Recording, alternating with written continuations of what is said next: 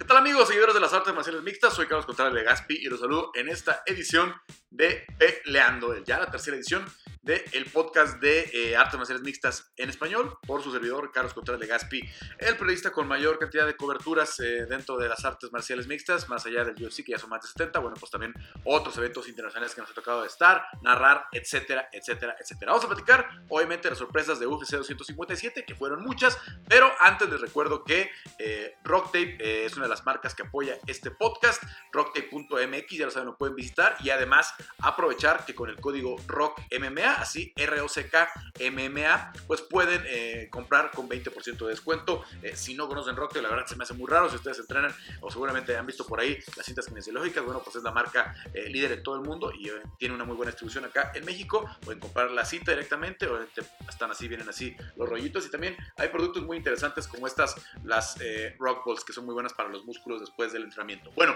sin darles muchas más vueltas, vámonos ya con Christian Tespa, la chica knockout, ya ustedes la conocen muy bien, para platicar de esto, de la sorpresa de Connor, de la sorpresa de Michael Chandler, obviamente la sorpresa de Dustin a Connor, la sorpresa de Michael Chandler a, Hooker y también la de Marina Rodríguez a Amanda Rivas, entre otras cosas que vimos el sábado por la noche en Abu Dhabi, en el cierre ya de esta visita a la isla, en, eh, a la Fight Island por parte del UFC. Y bueno, pues ya está conmigo Cristian Tetzpa, la chica eh, KO. Platicamos en la previa, nos ha ido muy mal en las últimas dos previas, de, o en las primeras dos previas que hemos hecho. Ya iremos eh, recuperando eh, terreno, Chris, pero a final de cuentas, bueno, pues una eh, cartelera estelar con varias sorpresas. Eran underdog tanto Marina Rodríguez como em, Michael Chandler y obviamente Dustin Poirier, que lo platicábamos, mucho tiene que ver con todo el dinero que mueve hacia los apostadores.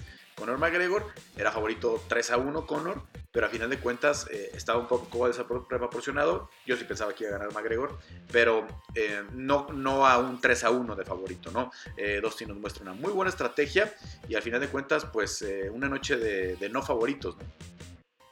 Sí, hola Carlos, antes que nada saludarte. Em, yo también bueno, una me emocioné muchísimo porque hubo eh, resultados eh, muchísimos por knockout, hubo por sumisión y como tú lo mencionas, pues la gran sorpresa, ¿no? De Dustin Poirier, que creo que es sorpresa y a la vez no. Eh, si te soy sincera, creo que con el pasar de, de, los días y de las semanas y que yo escuchaba y leía y veía un buen de cosas de Conor, como que me fui convenciendo cada vez más que iba a ganar, pues sin duda alguna, ¿no? Pero em, un poco en mi defensa, yo sí tenía como esa corazonada de que Dustin pues sí tenía justamente esa calidad, tenía la experiencia, eh, tenía pues esa constancia eh, de estar peleando muy seguido, cosa que Conor no, y pues creo que al final eh, pues quedó claro en UFC 257, ¿no? No hay que subestimar a ningún rival y creo que mucho menos a alguien con la experiencia como Dustin Poirier, que a lo mejor se nos olvida porque su carrera es muy larga, pero pues creo que demostró que está listo pues para ser campeón o para volver a disputar ese cinturón.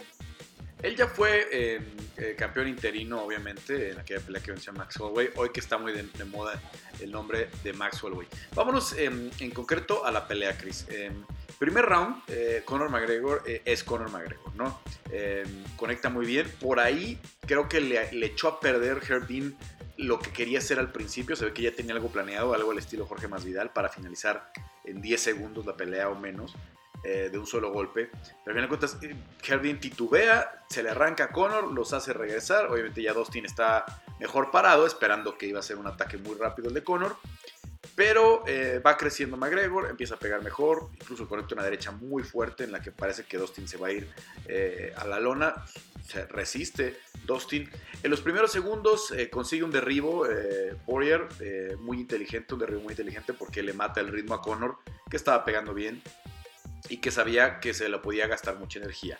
Eh, se levanta McGregor y, pega mejor. ¿Tú viste ganar el primer round a Conor McGregor también, como la vi yo, o, veías ganar a Dustin Poirier? No, la verdad, eh, creo que el primer round fue de Conor McGregor, igual que tú. Eh, um, la manera en cómo comienza a marcar el ritmo, Conor siendo Conor, la verdad, con los ataques superpoderosos desde los primeros segundos, cerrando la distancia con Dustin. Y Dustin que a mí me parece que sí, en ese momento no tenía de otra más que cerrar la distancia, más que derribar, porque si no iba a estar en graves problemas. Además porque ya había probado el poder de Conor y Conor le había dejado claro como eh, pues yo quiero finalizar rápido, ¿no? Entonces yo creo que sintió el poder y que, bueno, yo tengo que derribar y le sirvió muchísimo porque pudo recuperarse, tomar aire y poder hacer los ajustes justamente para empezar eh, con esas patadas a las piernas que tanto daño le hicieron a Conor. A ver, vamos a hablar de las patadas a las piernas. Eh, yo ponía un tuit ahí como decía, eh, al final Conor ya no podía estar en pie, ya no aguantaba las patadas en las piernas. Mucha gente entendió que yo estaba queriendo justificar como si fuera una lesión de Conor. Para nada, ¿no? Es parte de la estrategia y parte del daño que hizo eh, Dustin Poirier, ¿no? La estrategia fue esa, quitarle la, la movilidad a Conor en las piernas. Ya luego lo explicó Mike Brown, el coach de, de Dustin Poirier, en una entrevista que le hicieron para UFC, donde comenta patea muy fuerte Dustin, sabían que iba a hacer mucho daño y Conor no estaba listo, simplemente no estaba listo, no las defendió bien, no las estuvo checando bien, eh, se queda sin movilidad y eso es el principio del fin. Eso es lo que obliga a, a McGregor a quedarse plantado en la esquina sin poder salir hacia su lado natural, tiene que empezar a cabecear cuando ya le está tirando bombas Dustin Poirier y cuando quiere salir hacia el otro lado, al que no era natural, donde tenía todavía pierna, movilidad en la pierna, es cuando se encuentra a la derecha y lo mandan eh, a dormir. Prácticamente una estrategia perfecta eh, y bien ejecutada para quitar movilidad a un peleador que iba a ser muy peligroso si se plantaban a intercambiar como lo acabaron haciendo, pero claro, cuando ya no tienes movilidad, pues simplemente el juego ha cambiado totalmente. No, y el reconocimiento a, Dustin, que pues prácticamente se comió los mejores golpes de Conor McGregor, o sea, también para entrar de esa manera, eh, pues es de reconocerse porque se llevó eh, muchísimo daño y a mí me llamó mucho la atención también algo que decía Conor, ¿no? Que escuchaba eh, desde la esquina que Thiago Alves le decía a, a Dustin que siguiera con la patada a las piernas, que lo estaba haciendo muy bien. Y dice con él que él nada más pensaba así como de maldito, si me está doliendo horrible. Sí, eh, eh, hay una en específico que dice que le gritan that's a good one, ¿no? Esa es una buena. Y que Connor pensó, pues sí, sí, sí es una, sí es una buena, ¿no? Eh, ya no iba a salir de ese, de ese hoyo, o a lo mejor con, con, suerte hubiera pegado en izquierda muy buena Connor en uno de esos contragolpes, pero ya no tenía cómo. Y de hecho, cuando se trata de poner en pie, no puede plantar eh, sale con muletas, este, un cambiado de bañado, traía ahí apoyo en la pierna para, para poder este, eh, caminar. No es una paliza como se podría ver, claro, si ves el knockout, ¿no? Este, el momento de la finalización. Es una pelea que Conor iba ganando, ¿no? Pero así es el MMA, así son las artes marciales mixtas, tiene muchas dimensiones, hay que dominar todas esas dimensiones y, y, algo de los principios del Muay Thai muy importantes es ese, ¿no? Eh, atacar con las, con las articulaciones, con las partes donde el hueso es más firme, al músculo, ¿no? Lo acabamos de ver en la última pelea de Canelo, que empezó a dañar muchísimo el brazo del rival para que el rival no le pudiera hacer daño con ese, con ese brazo, ¿no? Pegándole con las articulaciones que tienes en los nudillos, aunque bueno, en el box tienes un guante mucho más pesado, pero haciendo daño, daño en la parte muscular, que es la pantorrilla, ¿no? Esta parte donde Conor ahí no se va el, dolor, ahí se va quedando, se va acumulando y simplemente ya no lo podía eh, hacer. De ahí, eh, tiene un buen boxeo, un boxeo menos preciso, pero más pesado que el de Conor, ¿no? Golpes, eh, me recuerda mucho eh, en, nombre a los de Amanda Nunes, por ejemplo, ¿no? Un boxeo tal vez ciertamente elemental, ¿no? Sin combinaciones muy sofisticadas, pero que pega con mucho poder, que pega con mucha fuerza y bueno, pues a final de cuentas comparten muchas cosas Amanda y, y, y Dustin en cuestión de, entrenamiento. Y pues es, natural, ¿no? Que,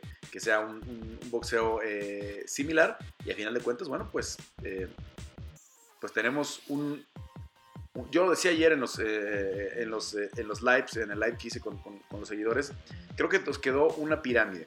En la que Dustin Poirier está hasta arriba, solito, ¿no? Como el, ya sea, si regresa Javib, pues él tendrá que pelear con Javib, Dustin, o si no regresa Javib, bueno, pues que sea eh, él el que tenga el siguiente retador, que creo, en el segundo nivel de la pirámide, están Charles Oliveira y Michael Chandler, después de lo demostrado, creo que una pelea entre ellos podría sacar al retador al cinturón vacante, y luego los que vienen de perder, que, pero que tienen gran calidad, como son Tony Ferguson, como es Justin Gaethje y como es Conor McGregor, ¿no? Seis peleadores todavía dentro de esta división eh, ligera, de los que puedes hacer muchas combinaciones, y un séptimo eventual si es que Javib eh, decide regresar. Creo que así queda más o menos el panorama desde mi punto de vista. Y en el caso de Conor, tienes muchas cosas que hacer fuera de estas. Puedes ponerlo con Max Holloway en la revancha, que ganaría muchísimo, sobre todo tomando en cuenta del momento que viene Max Holloway. Puedes ponerlo contra Jorge Masvidal, ¿no? que vendería muchísimo, y no sé por qué razón no han llegado, no han podido cerrar esa pelea con Colby Covington, y, yo, si fuera Jorge Masvidal, de hecho ya... Eh, eh, creo que fue eh, Abraham, Abraham Kawa que puso, yo estoy pensando en el BMF para, para Conor, ¿no? Obviamente, que incluso puede vender más pay-per-views que Javid contra Conor. Ojo, porque Jorge vende más que, que, Ya lo hizo dos veces, ya lo hizo en Nueva York y ya lo hizo en, Fight Island el año pasado. Entonces, creo que están esas dos y obviamente pues la posibilidad de una revancha eh, también con, con, Dustin Poirier, ¿no? Eh, porque es una pelea que a Dustin le interesa, pero no veo sentido que ahora hubiera un cinturón de por medio, ¿no? Como por qué, ¿no? Tendrías que darle el cinturón a Dustin primero y ya que Conor fuera un retador, como se dio la situación. Sí, la verdad es que eh, se pone medio extraño también porque justamente le planteaban la posibilidad, o bueno, o sea, en el orden lógico de las cosas y en la pirámide que tú mencionabas, pues le decían a, Dustin Poirier, ¿no? O sea, o sigue Michael Chandler o sigue Charles Oliveira, que son los que tienen, bueno, Michael Chandler por el debut y pues todo su pasado, y Oliveira por la gran racha de victorias que tiene. Pero Dustin pues categóricamente, al menos anoche, dijo que él no le interesaba a ninguno de ellos dos, que incluso podían pelear ellos dos, que a él le interesaba más esa trilogía con Conor o incluso pelear con Nate Diaz. Em, yo creo que mucho em, va a depender de lo que suceda con Javid Nurmagomedov, que tampoco veo eh, mucho espacio para que él regrese. Eh, incluso lo mencionaba Dana White, ¿no? O sea, eh, pues él me dijo que, que, fuera sincero conmigo mismo y que si realmente había alguien que podía derrotarlo, hablando específicamente del grappling y que no vimos nada en UFC 157 del grappling. Entonces, a mí me parece que si dejamos fuera a Javib, pues las opciones lógicas sí son las que tú mencionas, pero no sé si a Dustin le, le llaman la atención. Entonces, no sé.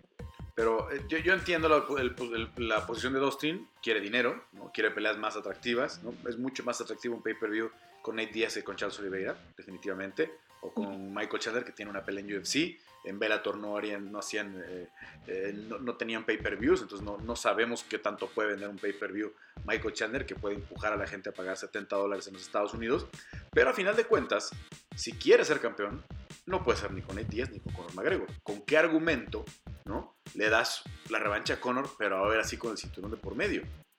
No, lo hay. No, no, hay. no hay un argumento deportivo. Mucho más Oliveira y, Michael Chandler que vienen de ganar. Sobre todo la victoria de Oliveira es de mucha mayor calidad que la de Michael Chandler, ¿no? Dan Hooker, yo lo decía, es uno de mis peleadores favoritos, pero corre demasiados riesgos. Intercambia mucho, se expone muchísimo que le pase lo que le, pasó, ¿no? No creo que nadie pensábamos que, Michael Chandler lo podía vencer así, pero lo decíamos, yo, yo lo decía en la previa. Creo que la experiencia de Michael Chandler es mucho mayor que la de Hooker y va a sacar esa pelea jamás visualicé un knockout de esa naturaleza, pero pensé que a lo largo de tres rounds Chandler se podía eh, llevar el, combate, nada más basado en, todos los momentos que ya ha pasado Michael Chandler, porque si bien no había peleado en UFC, eh, ha tenido rivales de calidad de UFC, como el ex campeón Eddie Álvarez, ¿no? Peleones con, con Eddie Álvarez, eh, con Will Brooks, que también estuvo en, UFC, eh, con los Pitbull, con, ambos Pitbull ya, ya tiene varias peleas incluso eh, con, los brasileños, con otro ex campeón como Benson Henderson. Entonces ya el camino que tiene recorrido eh, Michael Chandler contra ex UFCs y posibles peleadores de UFC como es el nivel de, de, Pitbull, el, brasileño, bueno pues no, no nos queda duda. Entonces, de, pero lo de Chandler no sabemos cómo puede generar el público sí creo, ya después de lo que vimos con Dan Hooker, que se puede merecer una pelea de título, ¿no? Claro que tiene que ser contra Dustin Poirier, no puede ser contra eh, un eh, Charles Oliveira tampoco, porque les falta dar ese paso. Entonces, Dustin, pues tendría que sacrificar el cinturón, si quiere la, trilogía con Conor, eh, porque sí sería una injusticia demasiado grande, demasiado grande hacer esta revancha con un cinturón de por medio, ¿no? O sea, y no puedes aprovechar el gran momento que tiene la división ligera, que tiene peleadores tan buenos en tan buen nivel, ¿no? Todavía podemos hacer cinco peleas de altísimo nivel y, de, y que todas pueden ser estelares, ¿no? Con quien quieras, Olivera contra quien quieras, Hooker contra quien quieras, Nate contra quien quieras, em, Holloway, Holloway contra quien quieras, Gaethje obviamente que también está esperando, o sea, tienes muchas peleas que hacer para muchos eventos estelares. Y si pones otra vez Dustin contra Conor, prácticamente matas al resto de la edición porque van a decir, bueno, pues voy a quedar aquí esperando hasta que Conor se corone, hasta que Conor ya sea el campeón y entonces ya podamos el resto tener alguna aspiración. Sí, incluso yo estaba pensando como en el escenario de Conor, yo no había llegado como tan lejos como tú, en el hecho de pensar, pues ya en estas super peleas como, em, como contra Jorge Masvidal, yo pensaba como algo más eh, tradicional en 155 libras, siguiendo, eh, eh, siguiendo la teoría de que Conor había dicho que quería continuar en los pesos ligeros y probarse ahí por más tiempo. A mí me gustaba, por ejemplo, esa pelea contra Rafael Dos Años, en la que creo que pues nunca se realizó y que creo que podría ser una buena opción para él, pensando como en este rebote. Eh, también, no sé, un Paul Felder creo que sería eh, una buena opción. Incluso Justin Gaethje. Felder y dos años que vienen de una muy buena pelea en octubre, noviembre, ¿no? Fue de, las que me tocó estar allá en el, en, el, en el UFC Apex, de las mejores que me tocó ver en vivo en el año. Eh, y, no los tengo en la, en, la, en la, discusión, en 155, imagínate, ¿no? Y estamos hablando ya de una pirámide de 6, más Holloway, más Javib. O sea, la división ligera está en su mejor momento, por eso yo creo que no la puedes matar. Sí, yo tampoco creo que la puedes matar. Creo que Dustin tiene que eh, pues recapacitar en este eh, pues en este aspecto de poder o no enfrentar a Michael Chandler. A mí me parece que también con toda la experiencia que tiene y cómo le ganó a Dan Hooker es una gran opción para que fuera uno de los retadores. Eh, aunque creo que a lo mejor Dustin también tiene un punto, ¿no? O sea, tiene muchísimo tiempo en UFC construyendo su camino, avanzando, enfrentando a los rivales más duros, justamente para llegar al oro pero pues Michael Chandler eh, da esta demostración y creo que también tiene un gran camino recorrido dentro de Ahora, lo del camino recorrido y la experiencia y todo es válido cuando estás hablando de Michael Chandler, pero no cuando estás hablando de Charles Oliveira. Charles Oliveira ya trae todo el camino recorrido y viene de una victoria de muchísima calidad contra un rival de muchísima calidad, el que eh, iba a pelear por el cinturón, ¿no? El que eh, todos pensábamos que tenía la mayor cantidad de recursos porque tiene buen grappling, porque tiene buena lucha, porque tiene muy buen jiu-jitsu, porque es muy peligroso arriba como es Tony Ferguson. Entonces, si vienes de ganarle a una bestia como Tony Ferguson y tienes la, la racha de. ¿Cuánto es la racha de Charles Oliveira? ¿Siete o ocho victorias? En el, siete, creo. creo que llegó con siete, creo que con Tony, o está entre siete y ocho victorias en, en, el peso ligero. ¿Cuál es el argumento con Charles Oliveira? ¿No? a él que le falta, ¿no? Entonces, yo creo que Dustin sí se va a tener que. Primero creo que abre una muy buena posibilidad y eso es algo que no hemos platicado. Eh, va a estar dos meses allá en Las Vegas. Eh, van a hacer un campamento, no sé para quién o para qué, ¿no? Eh, pero van a, estar, van a estar entrenando allá en Las, en Las Vegas, a venir para allá. Incluso me imagino que va a ser hasta el Ramadán. Van a estar allá en, Las Vegas o, se, o capaz que se quedan. Por eso dijo Dana White que iban a tener una, una reunión próxima, ¿no? Eh, sí, creo que ha fallado Dana o creo que se equivocó en hacer tan público este asunto de que iba a tratar de convencer a Javid. Y, que, grabaran todo aquello que platicaron en el, en UAA Warriors y ayer que, eh, que, dijera le mandé un mensaje y me dijo esto, porque está quedando como una novia despechada. Eh, Dana está quedando como alguien eh, que está insistiendo de más en una situación que el otro parece no interesarle. Pero de, lo, de todo lo malo que pudo haber pasado en el rollo promocional ayer, que obviamente todo el mundo pensaba que Conor, que Dana estaba llorando porque eh, Conor ya no iba a estar peleando con Javier yo creo que esa pelea nunca estuvo en posibilidades. Yo creo que en la cabeza de Javib, Conor nunca fue real. Siempre fue. Por eso siempre fue. A ver si alguien me impresiona y eso. Pero si es Conor, no me va a impresionar. Porque yo, él ya no quiere pelear contra Conor. Él sí tiene un rollo personal contra Conor. Y Javib tiene unas convicciones muy diferentes a las de McGregor, a las de cualquier peleador. A él no lo van a mover con dinero. No le van a decir, pues es que 100 millones de dólares eh, por Conor. 50 contra Dustin. Él prefiere 50 contra Dustin, o 30 o 20, los que signifique Dustin, por una pelea de mayor respeto, por una pelea en el que sabe que el rival es mucho más, eh, pues, eh, honorable, ¿no? por decirlo de alguna forma, ¿no? Porque Conor en estos casos, o en estas últimas dos peleas, ha estado eh, muy respetuoso y lo que quieras, pero con Javi no van a poder contenerse. Con Javi van a ser otra vez los insultos, con Javi va a ser otra vez la violencia, eh, otra vez incluso eh, que se meta, porque hay un odio demasiado grande entre el equipo de Conor y el equipo de, eh, de Javi, la gente que está alrededor de ellos, no nada más entre los dos peleadores. Entonces Javi ya no quiere meterse a eso, ya no quiere volver a esa situación y hacer más millonario a, Conor McGregor, porque ahí ganaría Conor mucho más, ¿no? Que, ahora lo que le tocaría hacer con Holloway, o rebotar con Gaethje, o, o Nate Diaz, o lo que sea, ¿no? Van a ser peleas vistas, sí, Conor arrastra mucho, pero no como sería pelear por el cinturón con Javib.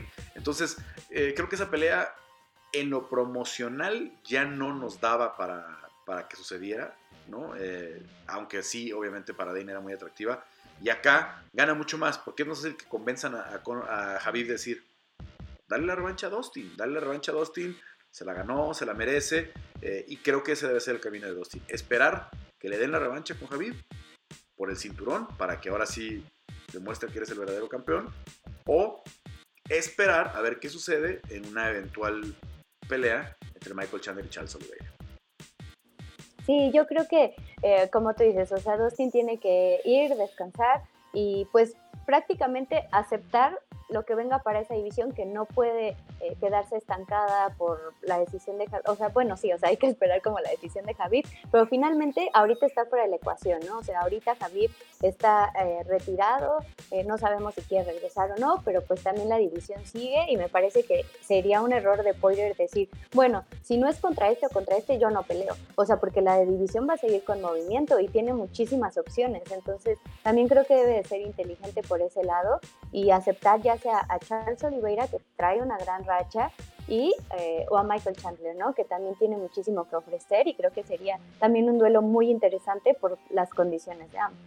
Dana White dijo que no hay prisa, que acaban de pelear, pero a final de cuentas eh, yo creo que esto se va a saber a principios de febrero. ¿eh? Yo creo que para la reunión que tengan en Las Vegas, hasta iba a llegar Dana de insistencia o no, decir, pues mira, ya, ya intentamos de todas las formas, ya le buscamos por todos los caminos, si no quieres, eres bienvenido a regresar cuando quieras, pero tienes que dejar el cinturón, ¿no?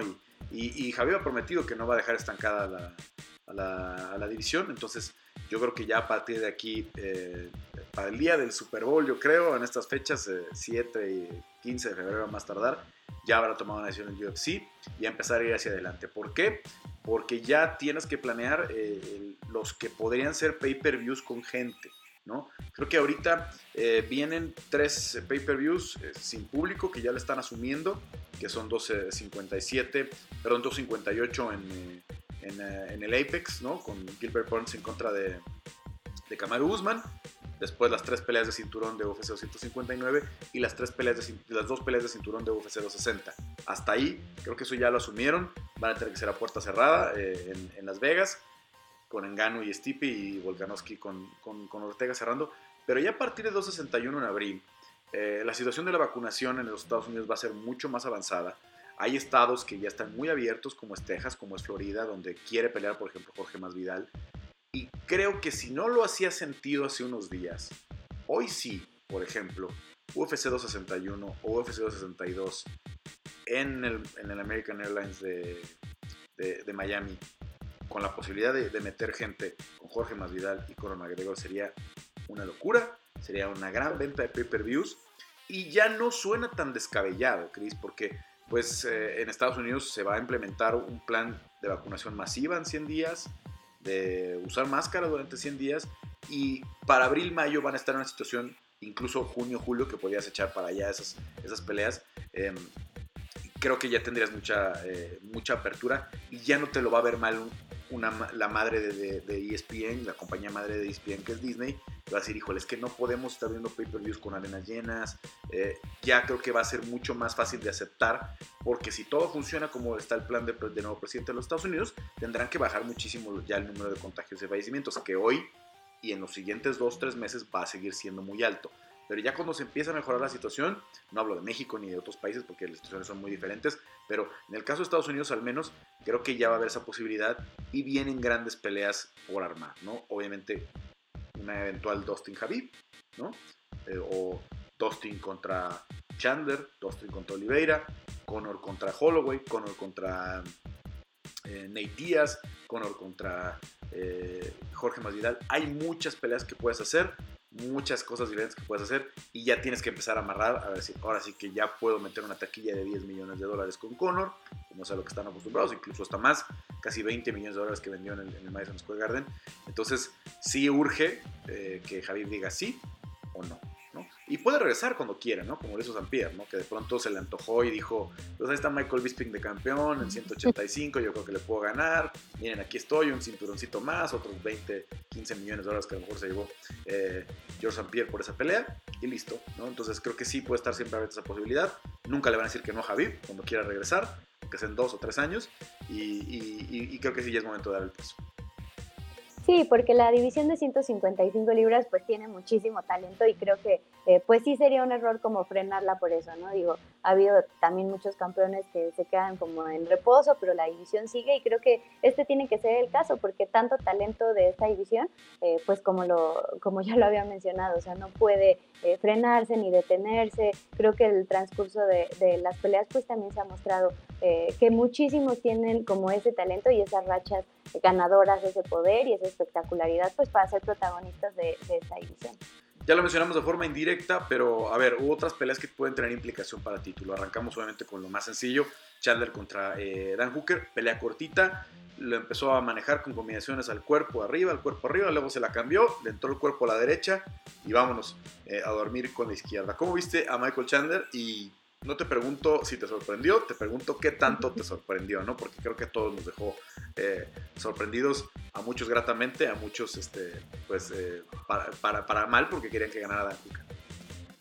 Sí, eh, la verdad yo sí pensaba que, que, Dan Hooker tenía esa oportunidad, que venía con el momento, que venía motivado, pues justamente lo mencionaba yo aquí en la previa, ¿no? O sea, yo le había dado la victoria a Dan Hooker y pensaba que podía ser una pelea un poco más larga pero la verdad es que la agresividad con la que salió Michael Chandler a finalizar desde los primeros segundos eh, me pareció muy buena porque incluso eh, Hooker se mantenía a la distancia eh, con la rotación, como esperando un poco, pues encontrar ese espacio para atacar, para aprovechar su alcance, pero finalmente Chandler es el que dice, oye, ¿qué onda? O sea, acércate, ¿no? Y entonces fue cuando cierra esa distancia y conecta con muchísimo poder, que ya vimos que que pues también es súper contundente, ¿no? Y hay que estar como atentos a lo que puede hacer porque Dan Hooker es un peleador que resiste mucho también.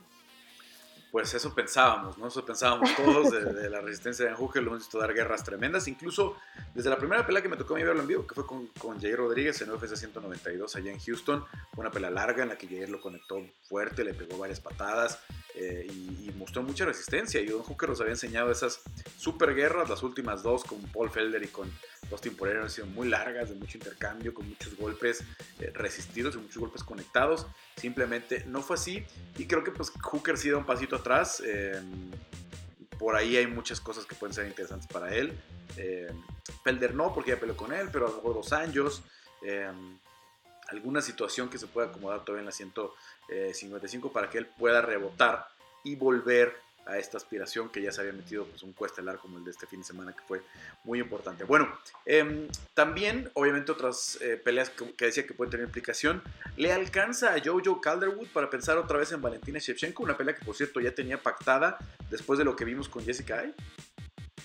Híjole, yo creo que esa es una situación complicada porque ya tenía esa pelea por el cinturón, decide enfrentar a Jennifer Maya, pierde, le dan la oportunidad a Jennifer Maya y Joan cae hasta la posición número 7.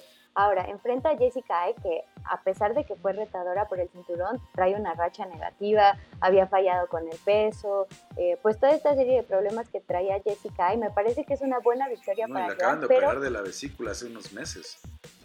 Sí, o sea, ella decía, pues, o sea, todo el mundo me pregunta el peso, pero nadie me pregunta si estoy saludable, ¿no? Entonces, eh, yo creo que Joan eh, no le va a alcanzar con esta victoria.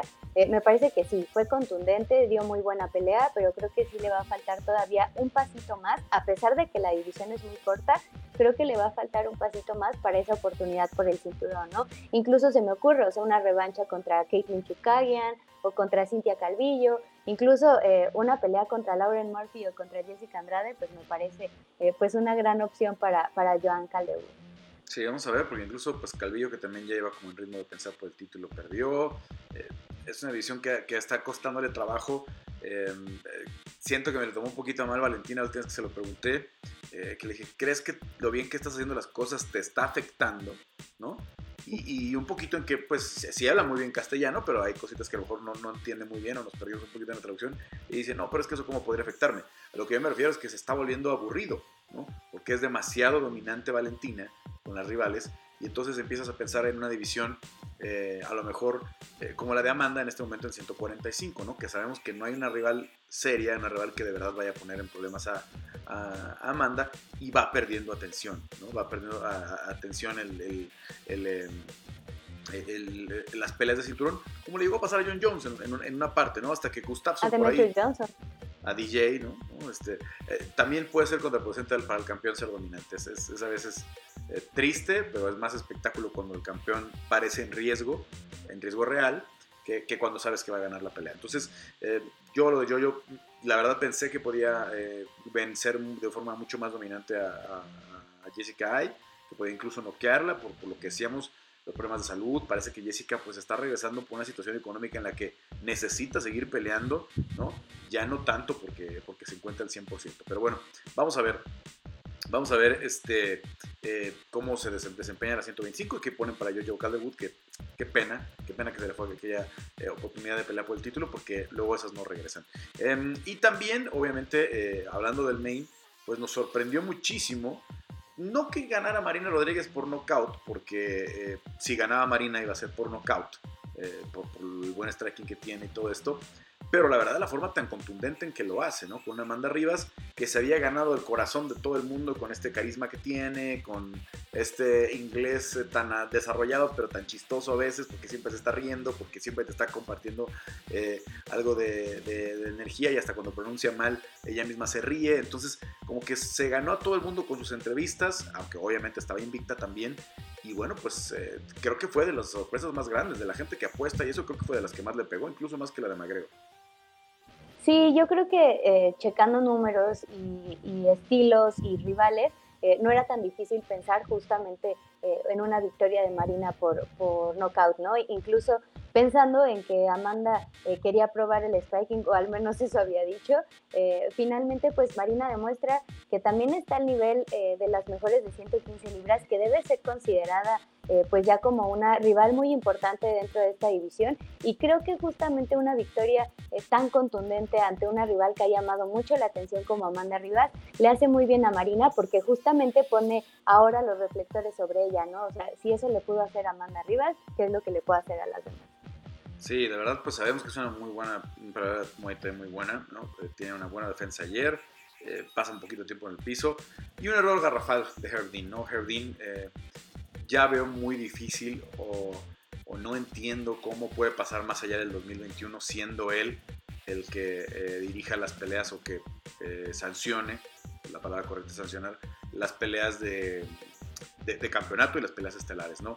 Ayer cometió dos errores eh, importantes, el volumen ya de lo que estaba conectando Marina era suficiente para parar la pelea, Marina siente la presencia del referee cerca, a lo mejor no la detiene, no la separa, pero ella al sentir al referee se levanta, está festejando y voltea y le dice, no, sigan, ¿no? Cuando es el propio Herb el que titubea, ¿no? Es él, es él el que se equivoca.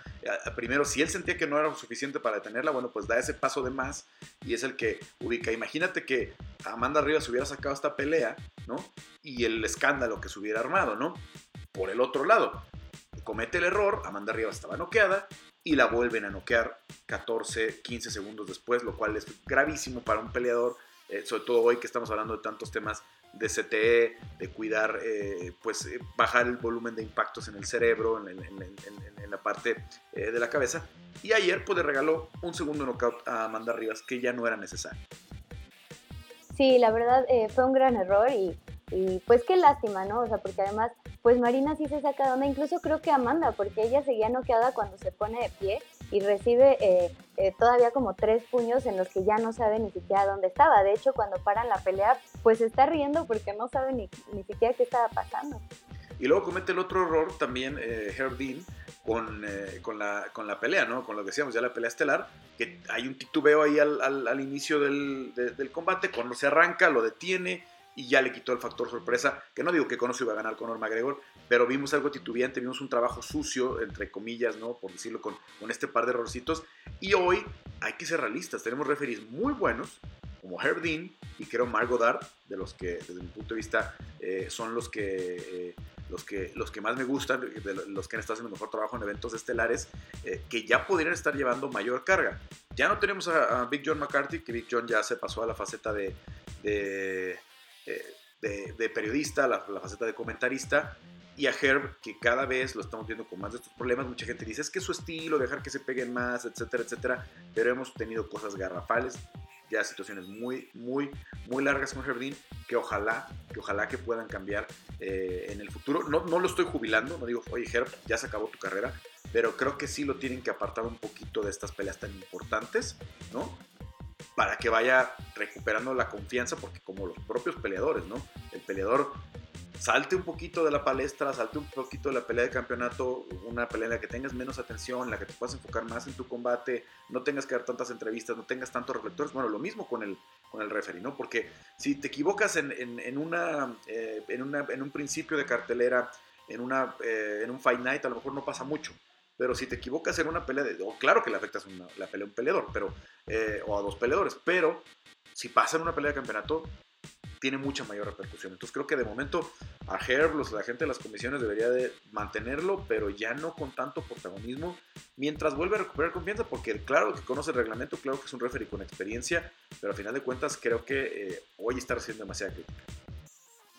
Sí, eh, porque además, pues los medios empiezan a hablar muchísimo. Él está semana con semana eh, con combates importantes, pero entonces sí creo eh, que es relevante lo que dices y pues al menos darle pues un momento como para relajarse, para decir a ver qué está pasando y pues también por la integridad de los peleadores, ¿no? Que eso es lo más importante.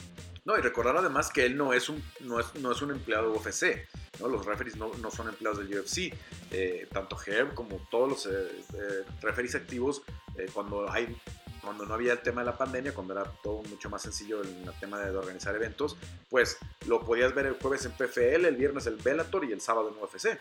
¿no? Porque así, así venía, porque son, pues son, siguen siendo los referees top, pero bueno, los errores se cometen. ¿Algo más que viste en la, en la cartelera de UFC 257 que valga la pena comentar?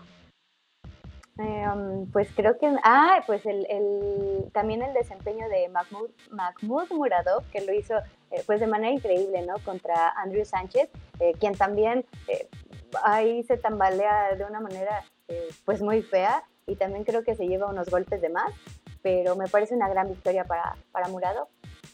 Sí, a mí me gustó también eh, Evloev al principio eh, con Nick Lenz, buena pelea, eh, lo, encajó desde el principio en la guillotina eh, este Lenz y salió con muy buen trabajo siempre Evloev y bueno, pues ya pide un rankeado, vamos a ver si se lo dan pronto.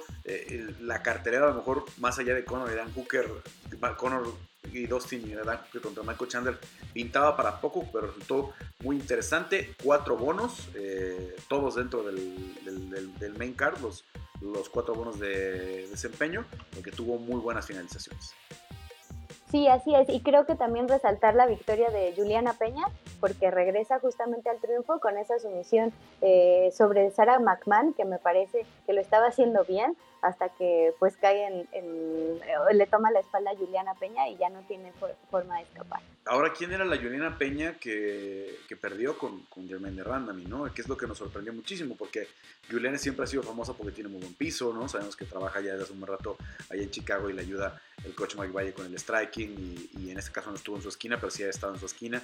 Eh, pero estaba irreconocible en la pelea de, de, de Germaine Randami. Germaine Randami la sometió, pero estuvo a punto de someterla en el final del round anterior. ¿no? Dos veces estuvo a punto de ser sometida. Entonces, yo la verdad por eso tenía mucho mis dudas. Sabía que iba a ser una pelea en la que Sarah McMahon iba a tomar la, posición dominante. Eh, Juliana se sintió cómoda en la posición, eh, obviamente en su guardia, tratando de meterla al triángulo, tratando de someterla, siempre con una buena estrategia. Pues, ¿dónde estuvo esta Juliana? No, eh, no sé si el asunto de la maternidad y tratar de recuperar el ritmo le costó trabajo, ¿no? La sacó de, eh, literal, de ritmo de, pelea y, por eso la vimos tan desconcentrada con Germaine Randami.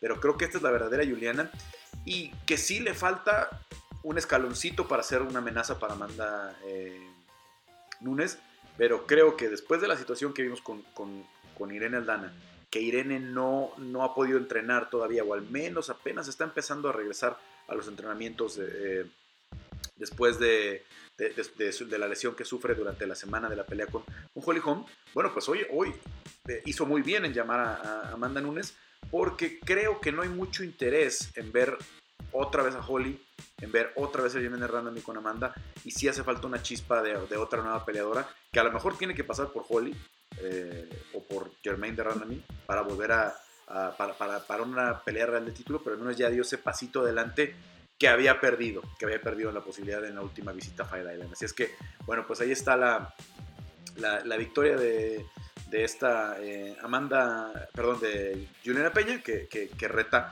Amanda Nunes. Y ya nada más para cerrar, eh, Chris, muchas gracias por acompañarme esta semana.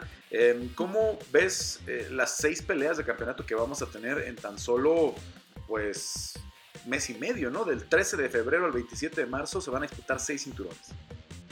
Sí, es increíble, ¿no? La verdad es que ya cuando se hace el anuncio oficial, pues, o sea, a lo mejor ya, pues había información eh, tuya, de muchos periodistas en las que eh, pues ya se habían perfilado todas estas peleas, pero creo que ya verlas oficialmente, ya con fecha, ya eh, ahora sí que anunciadas por UFC, pues causa muchísima emoción. Obviamente, a mí la que me tiene así súper emocionada es la de Alexander Volkanovski en contra de Brian Ortega. Creo que es una muy buena oportunidad para Brian eh, que debe aprovechar. Creo que regresó muy fuerte contra Korean Zombie, que le puede ir muy bien.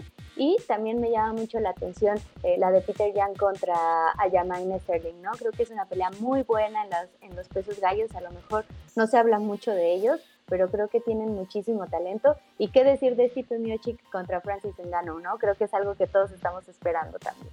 Sí, definitivamente los pesos completos siempre son espectaculares. Como dices, Ortega, por ser mexicano, va a llamar mucho la atención. Yo quiero ver tener mucho esa pelea. Quiero ver si le puede traer algo diferente, una amenaza diferente a Alexander Volkanovski, porque no veo cómo sería, al menos de estilos y eso. Puede ser que Max Holloway le gane a Volkanovski, pero creo que va a ser otra pelea igual, como ya vimos la 1 y la 2, ¿no? No, no creo que puedan hacer suficientes cambios los dos para que la pelea se desarrolle en el piso o algo por el estilo, ¿no? Si vuelve a hacer, va a volver a hacer la misma. Creo que con Ortega puede darle un poquito de variedad. El striking de Ortega es muy diferente al de, Volcan, al, de Holloway y, pinta interesante. Pero la que me muero por ver, em, aunque yo no soy muy fan de, la personalidad y del estilo de Easy, pues eh, me estoy empezando a creer que le puede ganar a, eh, perdón, a Jan Blakovic, ¿no? Con este striking tan sofisticado que tiene. Y también si Jan Blachowicz lo termina noqueando sería de escándalo, ¿no? sería, sería una cosa espectacular. Entonces, creo que eso se va a robar mucho la, atención, la posibilidad que hay un doble, doble campeón, un champ champ otra vez, con Adesanya subiendo a 205 libras. Entonces, creo que esa es la que se va a robar, pero bueno, viene una buena temporada, vienen eh, peleas muy interesantes y viene un momento eh, importante en el, en el UFC aún, aún, decíamos, sin que, se, sin que se cuadren los tres mejores vendedores para el siguiente semestre, ¿no? Que son Conor, Javier y, Jorge Masvidal, ¿no? Vendrán todavía muchas formas de acomodarlos y de ver cómo se van cerrando esas peleas. Al final de cuentas viene un buen momento. Bueno, Chris, pues muchas gracias. Este, no vamos a hacer previa esta semana, obviamente, porque no hay evento, eh, pero pues platicamos ya antes de, la pelea de Alistair eh, Overeem con Alexander Volkov.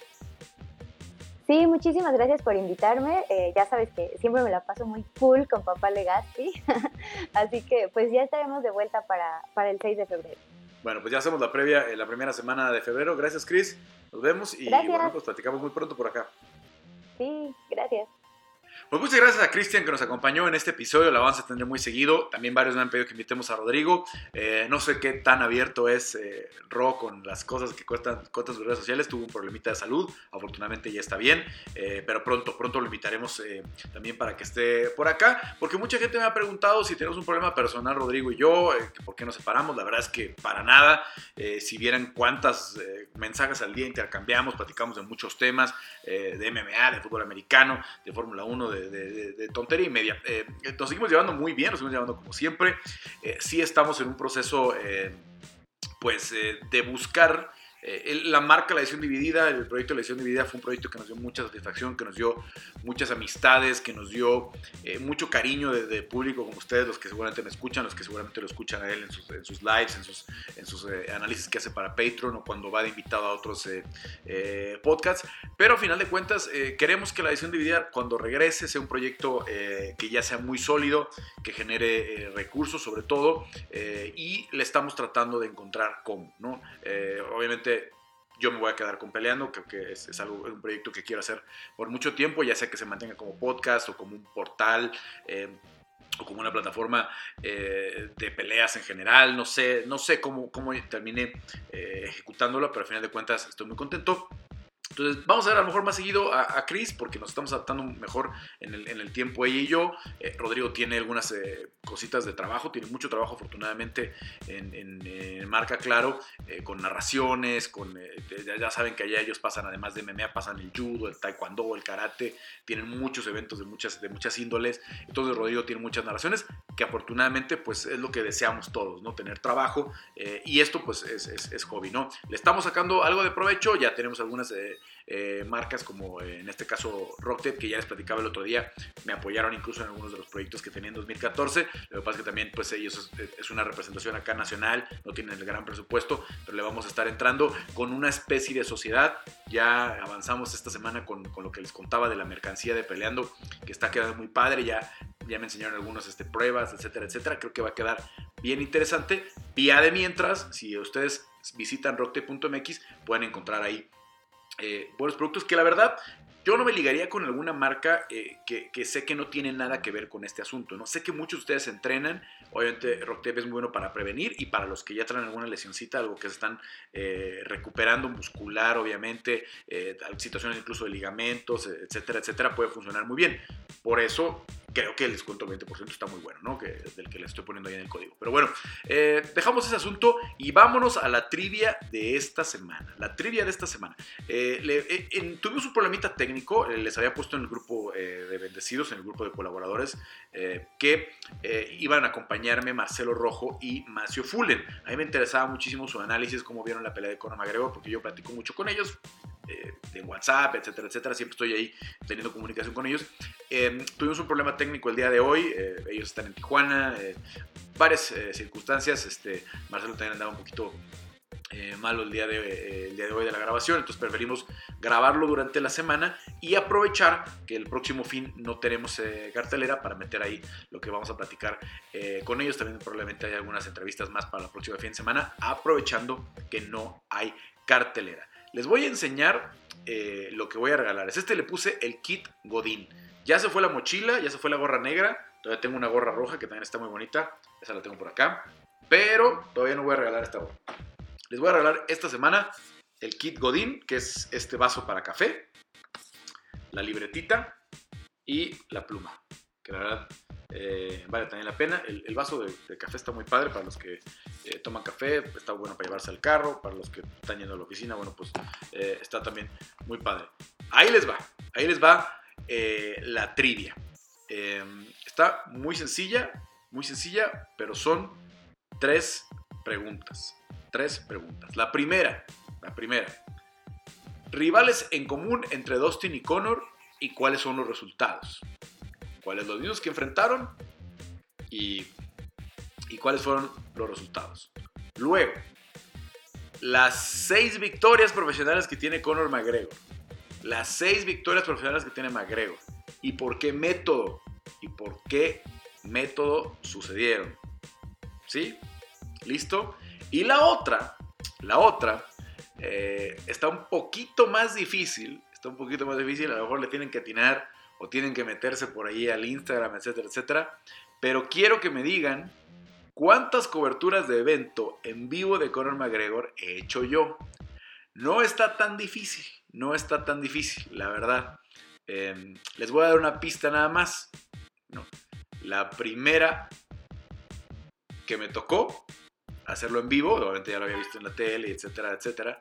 La primera que tocó en vivo fue la primera de campeonato. Y esta es la primera que me pierdo desde aquella ocasión, ¿no? Porque obviamente no pudimos ir a la isla. Pero bueno, ahí está, las tres preguntas, ahora sí para que le chambeen un poquito más, porque luego me las mandan luego, luego, eh, y, algunos se equivocaron, como la semana pasada, y obviamente ya lo saben, en la semana les pongo ya la foto en cuanto le llegue lunes o martes la gorrita Manuel, eh, como siempre, ya lo saben, bien transparente, eh, y está ahí la posibilidad. También saben que este podcast se estrena los domingos en el grupo de colaboradores de Facebook, y lo pueden ver el martes ya de forma abierta, tanto en YouTube como en Facebook. Entonces es muy probable que para el día que ustedes lo están viendo, si se hace el martes, ya tengamos un ganador, ¿no? Porque los, los, chavos que lo ven el domingo, la verdad, participan muchísimo. Bueno, em, recuerden siempre, eh, como, los, se, los, digo, suscríbanse a YouTube, suscríbanse al Facebook si no, si no son ya parte del grupo de suscriptores, si no son el grupo eh, de colaboradores y también a las plataformas de Spotify, de Apple Podcast, de Google Podcast, para que obviamente la cifra se vaya haciendo un poquito más grande y podamos atraer más marcas y poder seguir haciendo mayor cantidad de coberturas, que es lo más importante para nosotros. Todavía estamos muy lejos de que esto resulte una ganancia, pero sí nos ayuda muchísimo a poderles dar la cobertura, que ustedes tengan la mejor información y que se puedan ir enterando de las cosas antes que nadie. Como eh, lo hemos platicado en el, grupo de colaboradores, tuvimos algunas ahí eh, exclusivas en la, en la semana, pero ya se puso todo el panorama más o menos de lo que viene el mes, lo que platicaba con Chris. Yo voy a tratar de estar al menos en el mes de marzo y alguna parte del mes de abril en los eventos allá de, de UFC y espero pues la verdad que ustedes este, eh, puedan apoyar la cobertura. También estoy viendo un tema de logística de cómo hacer todo esto porque no, no pinta nada, nada fácil. Aquí en mi casa tengo ya toda la instalación, tengo la iluminación, tengo todo muy bien acomodadito, pero vamos a ver cómo se puede hacer para que allá eh, también puedan tener el contenido a tiempo y con los mismos tiempos, etcétera, etcétera, que, que, no, que, no, que a veces no es nada sencillo. Pero bueno, eh, nos vamos. Muchas gracias, muchas gracias por acompañarnos y bueno, pues Peleando regresa la próxima semana ya con el episodio 4.